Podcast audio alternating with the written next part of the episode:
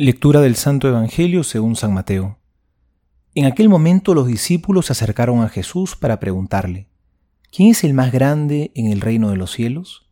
Jesús llamó a un niño, lo puso en medio de ellos y dijo, Les aseguro que si ustedes no cambian o no se hacen como niños, no entrarán en el reino de los cielos.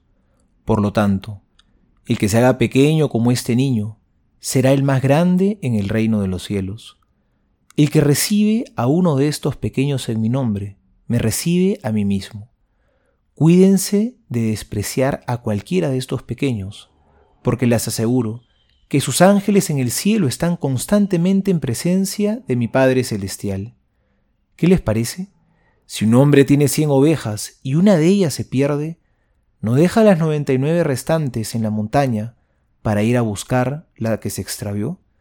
Y si llega a encontrarla, les aseguro que se alegrará más por ella que por las 99 que no se extraviaron. De la misma manera, el Padre que está en el cielo no quiere que se pierda ni uno solo de estos pequeños. Palabra del Señor, gloria a ti, Señor Jesús.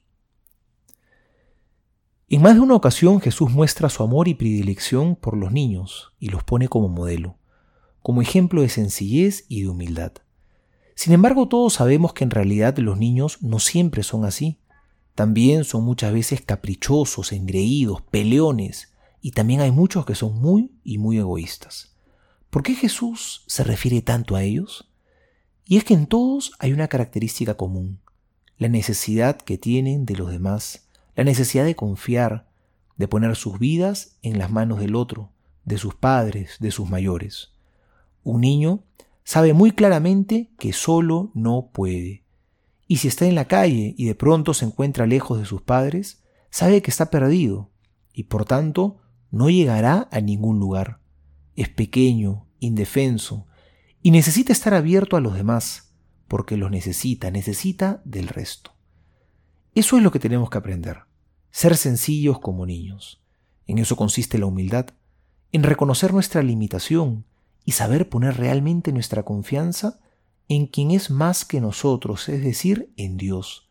Porque de la misma manera, si en un momento nos alejamos de Él, estamos extraviados, somos indefensos, porque solos no podemos. Es la misma experiencia de la oveja perdida. Comparada con el rebaño entero parece insignificante, pero a los ojos de Dios es muy valiosa, porque la oveja también está necesitada, sola se extravía. En Dios está nuestra fuerza, con Él de verdad somos grandes, porque unidos a Él sale lo mejor de nosotros. Por nuestra cuenta, solos, qué pequeños, qué indefensos y qué egoístas nos volvemos. Soy el Padre Juan José Paniagua y le doy a todos mi bendición en el nombre del Padre y del Hijo y del Espíritu Santo. Amén.